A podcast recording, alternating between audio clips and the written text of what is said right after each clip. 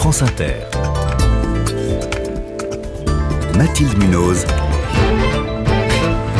Le 5-7. Il est 6h21. Comment relancer le marché de l'immobilier? Le ministre de l'économie, Bruno Le Maire, souhaite assouplir les règles du crédit. C'est ce qu'il va défendre aujourd'hui lors d'une réunion du Haut Conseil de stabilité financière. C'est l'organisme qui revoit chaque trimestre les durées et les taux d'endettement maximum des prêts immobiliers. Bonjour Maëlle Bernier. Bonjour. Vous êtes la porte-parole du groupe de courtage Meilleur Taux. D'abord, est-ce que le marché est encore totalement bloqué?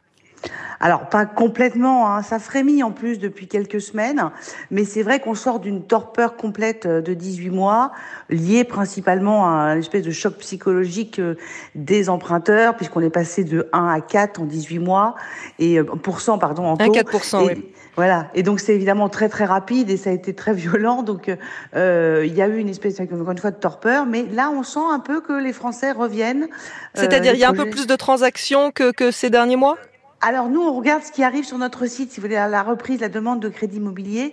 Et effectivement, euh, c'est un peu mieux qu'au mois de juin ou juillet, par exemple. Et les taux, eux, ils continuent d'augmenter ou pas? Alors ça, c'est l'autre bonne nouvelle, c'est-à-dire que depuis, euh, on va dire, le mois de novembre, on a des taux qui sont en phase de stabilisation, qui sont compris, on va dire, selon les durées, entre 4 et 4,5. Euh, donc on est plutôt dans une phase de stabilisation. Donc la hausse des taux, on va dire, elle est terminé. En tout cas, le pire est vraiment derrière nous. Et le dernier paramètre, les prix, ça baisse ou toujours pas? Alors les prix, bah, vous voyez, on a vu les chiffres des notaires il y a encore quelques jours. Hein, c'est globalement, il y a une légère baisse, il y a des légers ajustements, mais il faut quand même avoir en tête que pour compenser la hausse des taux qu'on a connue, il aurait fallu que les prix baissent de plus de 25% pour compenser la capacité d'emprunt moindre des, des, acheteurs. Donc, euh, on est autour de moins 5, on est très très loin, donc on est face à une situation évidemment, où l'achat coûte plus cher puisque l'emprunt coûte plus cher. Et ce frémissement, vous le constatez euh, dans le neuf, dans l'ancien, à Paris, les grandes villes, les zones rurales, un peu partout? Alors, vous savez, c'est principalement l'ancien parce que le neuf est quand même en grande souffrance. Hein. On a très peu construit, donc c'est nous, c'est beaucoup l'ancien qu'on observe. Euh, oui, alors c'est beaucoup dans les villes moyennes. Si on regarde bien, ce sont les villes moyennes qui maintiennent le marché. Euh, les grandes villes, euh, c'est plus compliqué parce qu'on attend des baisses des prix. On voit que ça, euh, c'est des gros budgets, hein, surtout mmh. parce que comme les prix de l'immobilier sont très élevés. Donc, on va dire que ce qui, ce qui maintient aujourd'hui le, le, le, marché de l'immobilier, là où ça se redynamise, ce sont les villes moyennes. Bon, en tout cas, on comprend pourquoi le ministre de l'économie euh, dit vouloir agir, mais sur quel levier est-ce qu'on peut agir justement? Euh, Le premier des verrous, c'est le taux maximal d'endettement à 35%. Il faut le faire sauter ce verrou? Ah bah clairement, euh, nous on est euh, pour un moratoire complet. On, euh, là, il faut, ces normes-là ont été mises en place en janvier 2021, 20 pardon.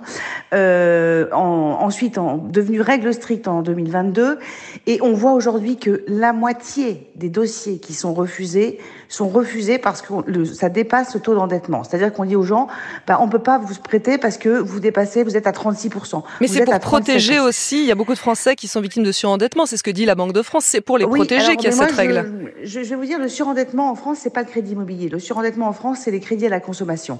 Euh, les crédits immobiliers ont toujours été accordés de manière extrêmement prudente par les banques, euh, parce que les banques ont aucun intérêt à se retrouver propriétaires d'un parc immobilier. Hein. Donc, euh, euh, on a toujours été très très prudent. Il est vrai qu'aujourd'hui, on arrive à une aberration où on se retrouve avec des Français qui ont même des revenus extrêmement confortables, ou, ou même un peu plus confortables que la moyenne, même chez les plus jeunes et auquel on dit non parce que bah, ça dépasse un peu l'endettement. Précédemment, avant qu'il y ait ces règles du HSF, hein, qui, rappelons-le, ont été mises en place récemment, les banques, en fait, regardaient le dossier dans son ensemble, c'est-à-dire qu'on considérait, par exemple... Le reste à vivre voilà, le reste à vivre. Et puis, mm. par exemple, assez intelligemment, un foyer qui gagne 4 000 euros, euh, qui a 30 ans et qui a pas d'enfants, ses revenus vont évoluer. C'est pas pareil qu'un foyer qui gagne les mêmes 4 000 euros et qui a trois enfants et qui a 45 ans, vous voyez. Donc, euh, il y avait tout ça qui était regardé. Donc ça, c'est pour euh, le taux maximal d'endettement. Il y a une autre règle qui est la durée euh, d'endettement. C'est 25 ans maximum. Alors, Bruno Le Maire envisage d'accorder un traitement de faveur, de pousser jusqu'à 27 ans pour ceux qui mm. prévoient de faire des gros travaux.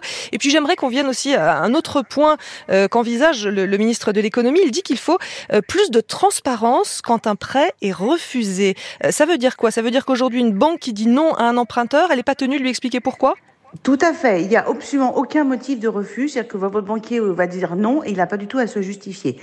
Mais en quoi plus de transparence pourrait euh, relancer le, le, crédit? Mais alors honnêtement, je vais vous dire, euh, enfin, je, je, je ça c'est une manière d'incriminer les banques, de expliquer qu'elles prêtent pas et qu'en plus elles n'expliquent pas pourquoi. Mais les banques aujourd'hui, si elles ne prêtent pas, encore une fois, je vous le redis, c'est parce qu'elles appliquent stricto sensu les critères HSF qu'on leur a demandé d'appliquer. C'est pas parce qu'elles sont trop frileuses.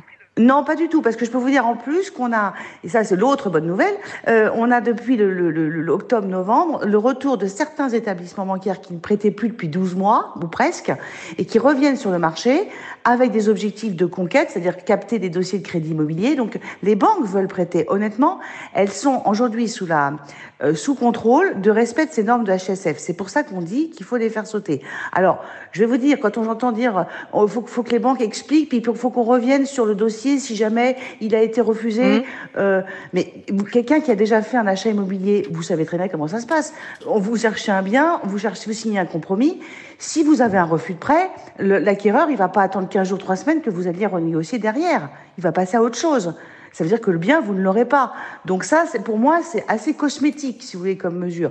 La vraie mesure, c'est, encore une fois, de laisser les banques faire leur job, analyser le risque et, dépasser peut-être cet endettement de temps en temps. Merci Maëlle Bernier, porte-parole du groupe de courtage Meilleur Taux. Il est 6h28.